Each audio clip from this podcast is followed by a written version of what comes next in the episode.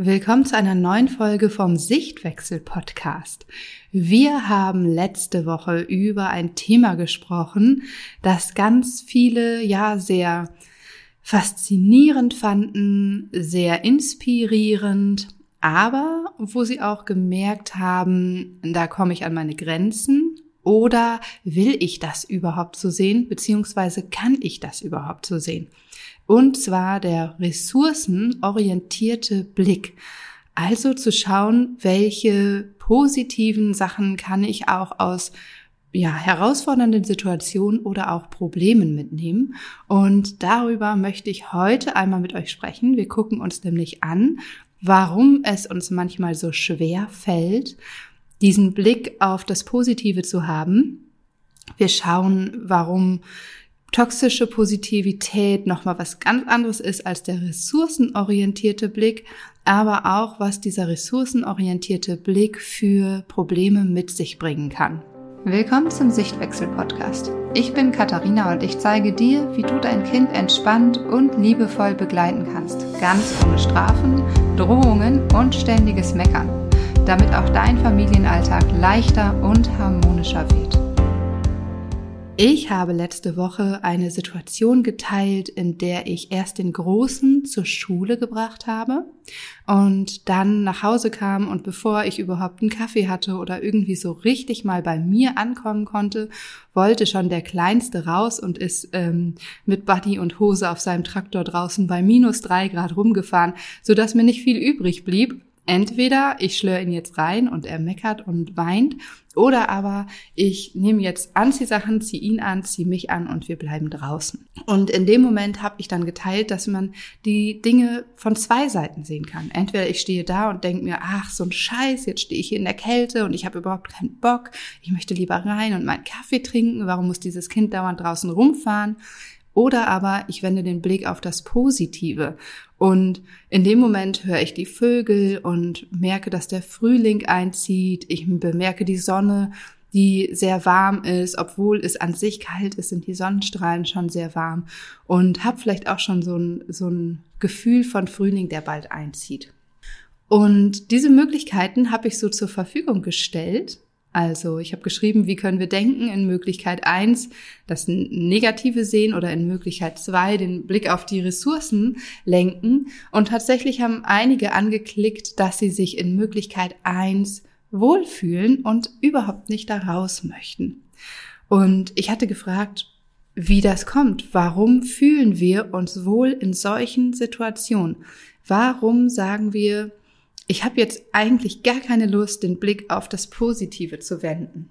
Je mehr wir diesen ja problembehafteten Blick haben, umso mehr strudeln wir auch da rein und es fällt uns sehr schwer, uns da rauszuholen.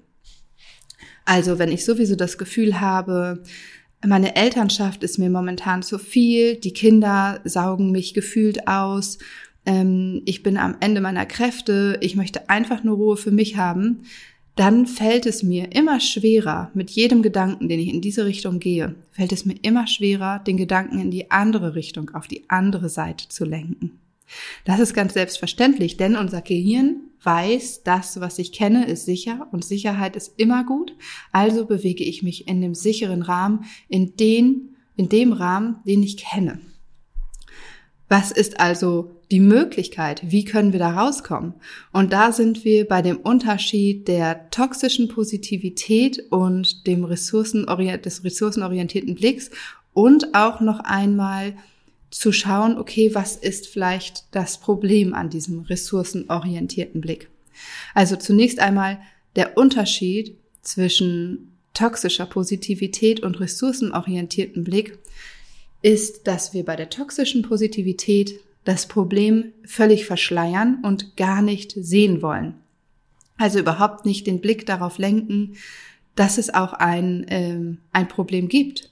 Oder nicht von Problem reden, sondern von Herausforderungen oder von Lernchance und dieses Problem überhaupt nicht anerkennen. Und dann im nächsten Schritt natürlich auch nicht angehen. Denn wenn ich merke an diesem Morgen, ich bin super müde, ich möchte eigentlich meine Ruhe haben und meine Kinder sind mir sowieso zu viel, gibt es natürlich grundlegend ein Problem, was wir angehen müssen.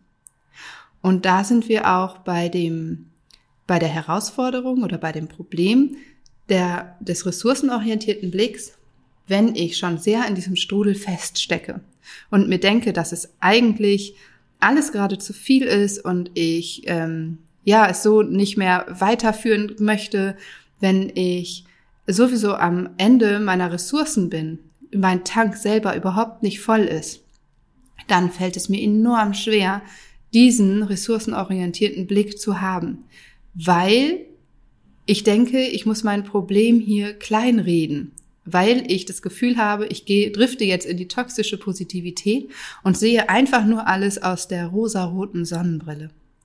Und darum geht es auch nicht. Das Problem darf gesehen werden und anerkannt werden.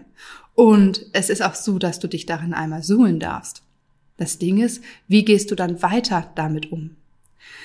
Ich hatte das ähm, drei Tage später erzählt mit unserer Spülmaschine, die kaputt gegangen ist und dass wir nun spülen mussten und habe gesagt, Möglichkeit eins wäre zu sagen, ah, jetzt ist diese scheiß Spülmaschine kaputt und ich hasse es zu spülen. Jetzt muss ich hier stehen und diesen ganzen Abwasch spülen, anstatt ähm, mich vielleicht auf der Couch auszuruhen. Oder Möglichkeit zwei, okay, ich nutze diese Zeit, in der wir spülen und wir reden miteinander als Paar und tauschen, tauschen uns aus. Oder wenn ich alleine spüle, ich höre mir einen Podcast an oder ich binde meine Kinder mit ein und ähm, habe Zeit mit meinen Kindern in dem Moment. Das Problem ist, wenn ich jetzt sage, okay, das mache ich so und ich gucke nur auf den, auf das Positive, dann dann ändert sich diese Situation ja nicht. Und das ist bei ganz vielen so, wenn wir das jetzt einfach mal auf die Situation mit der Elternschaft, dass wir am Ende unserer, Elter unserer Kräfte sind und unsere Elternschaft nicht mehr genießen können, ist es genauso, wenn ich nur den Blick auf das Positive lenke und das Problem nicht mehr im Blick habe, dann wird sich daran nichts ändern. Und dann werde ich vielleicht kurzzeitig Kräfte aus dem positiven Blick schöpfen können aber nicht dauerhaft. Und das ist dann der Punkt, an dem ganz viele Eltern oder ganz viele Menschen sagen, ich möchte mir das hier nicht alles schönreden, es gibt ein Problem und ich möchte das überhaupt nicht so wegwischen. Der Unterschied jetzt von dieser toxischen Positivität, wo ich einfach nur mich in die Sonnenseite stelle und sage, den Schatten gibt es überhaupt nicht, es gibt keine Müdigkeit, keine ähm, Erschöpfung, es gibt keine kaputte Spülmaschine, alles ist gut und wir machen das jetzt so. Der Unterschied zum ressourcenorientierten Blick ist, dass ich das Problem sehe, anerkenne und mich auch dem Gefühl einfach mal hingebe. Als unsere Spülmaschine kaputt gegangen ist, habe ich natürlich nicht gejubelt, das Wasser angeschmissen in der Spül, äh, im Spülbecken und gesagt, jetzt haben wir endlich Zeit zu quatschen miteinander. Ist das wunderbar? Natürlich dürfen wir in dem Moment sagen, es ist Mist. Das kann doch nicht wahr sein, das ist doch scheiße. Und natürlich dürfen wir auch die Ganzheit, das Problem ganzheitlich sehen. Um bei der Spülmaschine zu bleiben, weil es so schön plastisch ist. Warum geht diese blöde Spülmaschine gefühlt alle anderthalb Jahre kaputt? Was ist die Laufzeit, die Lebenslänge einer Spülmaschine? Ist diese Spülmaschine an sich blöd? Was ist denn da los? Ist das, ist das eine blöde Marke? Muss ich nur eine neue Spülmaschine kaufen? Habe ich die, das Geld dafür? Kann ich die Spülmaschine reparieren lassen? Ähm, wie ist die Abwägung der Kosten füreinander? Natürlich muss ich das alles im Blick haben und natürlich muss ich mich um dieses Problem kümmern und natürlich darf ich auch sagen, das ist einfach so viel schon wieder auf der To-Do-Liste, was diese blöde Spülmaschine mit sich bringt. Wo soll ich mir da die Zeit für hernehmen? Und jetzt muss ich auch noch spülen. Natürlich darf ich das sagen. Und gleichzeitig darf ich aber auch in dem Moment, in dem es so ist, wie es ist, den Blick auf die Sonnenseite lenken. Denn, dass ich nun jetzt vielleicht fünf, sechs, sieben, acht, zehn Tage spülen muss, das ist einmal Fakt. Und wenn ich nun da stehe, jedes Mal vom Spülbecken und äh, in mich hineinbrummel und sauer bin und vielleicht auch noch meine Kinder anmotze, die mir dazwischen funken und einfach nur schlecht drauf bin, dann hat das gar nichts, gar, gar keinen Wert für mich. Auch wenn ich sage, mein Partner oder meine Partnerin hilft mir nicht mit und ich bin die einzige Person, die das hier machen muss. Auch das bringt mir in dem Moment nichts. Was mir was bringt, ist der ressourcenorientierte Blick.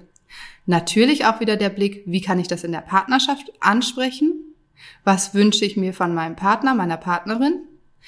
Aber vor allem, was kann ich jetzt für mich in dem Moment tun? Und wie kann ich jetzt ressourcenorientiert das Ganze sehen? Ebenso, wenn du das Gefühl hast, du bist momentan ausgelaugt, müde und erschöpft. Gerade dann ist es so wichtig, dass wir den ressourcenorientierten Blick nicht verlieren, weil wir, habe ich ja gerade gesagt, kurzzeitig daraus Energie schöpfen können. Wenn ich mich hinsetze und sage, ich habe keinen Bock auf diesem blöden Spielplatz hier rum zu sitzen und ich weiß jetzt schon, in zehn Minuten, wenn wir gehen wollen, dann gibt das wieder nur Stress und mein Kind ist wieder nur am Motzen und am Weinen und ich habe da keine Lust drauf, dann ist das nicht hilfreich in dem Moment. Hilfreich ist es, wenn du schaust, was macht dir denn Spaß? Würdest du vielleicht nicht auch ein bisschen die Seele baumeln lassen, wenn du mit deinem Kind schaukeln gehst? wenn du mit deinem Kind von der Rutsche runterrutscht, wenn du vielleicht auch zehn Minuten im Sandkasten verbringst und dich dann ein bisschen abseits setzt und einen Kaffee trinkst oder vielleicht auch am Sandkastenrand einen Kaffee trinkst. Schau doch mal, wie du dir die Situation gut gestalten kannst, wie es gut funktionieren kann. Und gleichzeitig heißt das nicht, dass du das, das Problem nicht aus den Augen verlieren sollst. Ich hatte auch geteilt, dass ich müde bin, ähm, dass ich eigentlich meine Ruhe morgens gerne haben wollte. Wo fängt das Ganze denn an? Das Problem entsteht nicht in dem Moment, in dem ich morgens mit meinem Kind um 8 Uhr auf der Straße stehe bei minus drei Grad. Das Problem entsteht auch nicht am Abend davor, wo ich vielleicht mal eine Stunde zu spät ins Bett gegangen bin. Das Problem entsteht ja schon viele Tage davor wo ich schon nicht auf mich achte, wo ich zu viel arbeite, wo ich zu spät ins Bett gehe, da entsteht das Problem schon. Und dann darf ich gucken, okay, was kann ich jetzt in diesem Moment tun, um mich nicht noch mehr runterziehen zu lassen? Und was kann ich grundsätzlich tun, um dieses Problem nicht mehr zu haben, damit mir vielleicht auch der ressourcenorientierte Blick im Alltag grundsätzlich leichter fällt? Denn auch diese Antwort habe ich ganz oft bekommen. Wann fällt dir der ressourcenorientierte Blick schwer? Eigentlich immer. Und wenn dir eigentlich immer schwer fällt, auf die Ressourcen zu gucken, die Situationen bieten, dann ist dein Tank sehr, sehr, sehr leer. Und dann darfst du da besonders hingucken und schauen, wie du das auffüllen kannst. Denn du weißt das selber. Du hast ganz viele Rollen intus. Aber wenn du dich für eine Rolle aufopferst, dann fällt ganz viel hinten über. Wenn du dich nur für den Job, Job aufreibst, dann fällt ganz viel an anderen Ecken hinten rüber. Wenn du nur für deine Partner, für deinen Partner, für deine Partnerin da bist, dann fallen ganz viele andere Dinge hinten rüber. Du kannst dir das vorstellen wie so ein Stuhl, der vier Beine hat. Und du hast vielleicht deine, deine Freizeit, Hobbys, Freunde, du hast die Kinder und ähm, die Care-Arbeit, dann hast du deine Erwerbsarbeit und deine Partnerschaft. Und wenn du dich nur auf ein Stuhlbein konzentrierst, dann steht der Stuhl nicht richtig. Und vor allem kümmern wir uns ganz oft erstmal um unsere Kinder, um die Care-Arbeit, um unseren Job. Wenn wir denn äh, nicht gerade in Elternzeit sind, kommt ja da auch noch der Job dazu. Dann als nächstes um die Partnerschaft und ganz hinten steht dann immer das letzte Stuhlbein an. Und bei ganz vielen ist dieses Stuhlbein mit der Schwangerschaft, spätestens mit der Geburt, abgebrochen. Und so steht kein Stuhl. So kannst du dich nicht sicher auf diesen Stuhl setzen. Das heißt, wir müssen im Blick haben, dass wir alles, alles gut ausfüllen, dass wir unseren Tank auf allen Ebenen gut ausfüllen.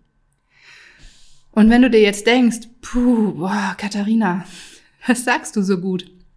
Aber wie soll das denn funktionieren? Ich habe doch noch nicht mal Zeit, in Ruhe zur Toilette zu gehen.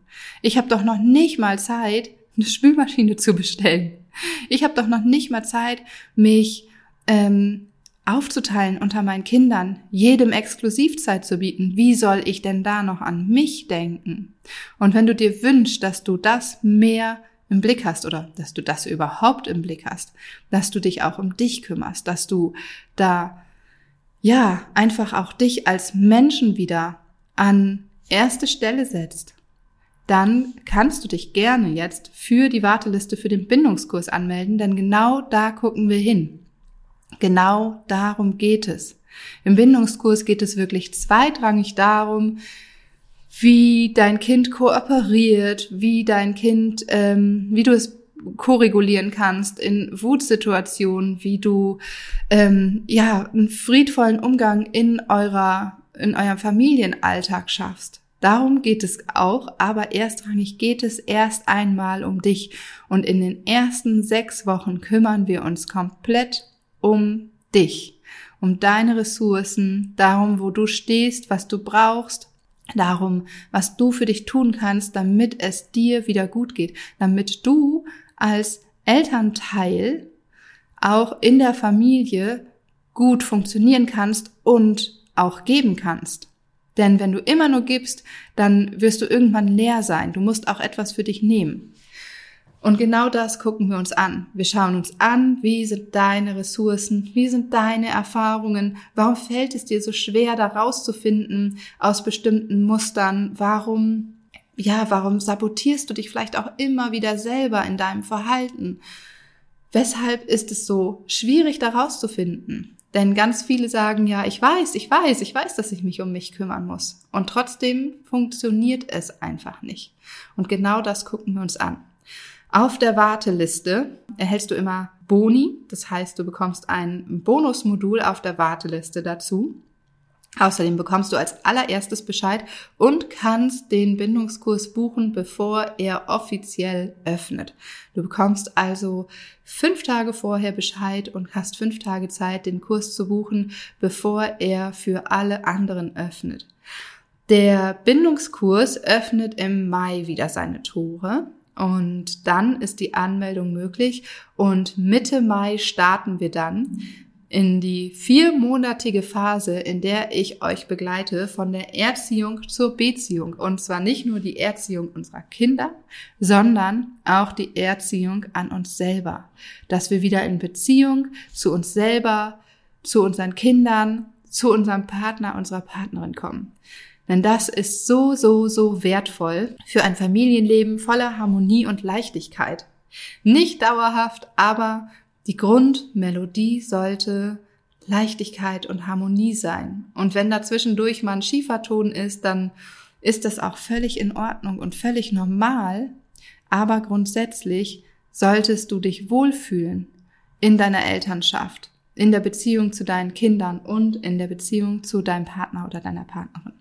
Also, den Link zur Warteliste findest du jetzt in der Bio und ähm, ich freue mich sehr, wenn ich auch dich dann im Mai vier Monate intensiv begleiten darf. Und ich freue mich, wenn wir uns dann in zwei Wochen wieder hören.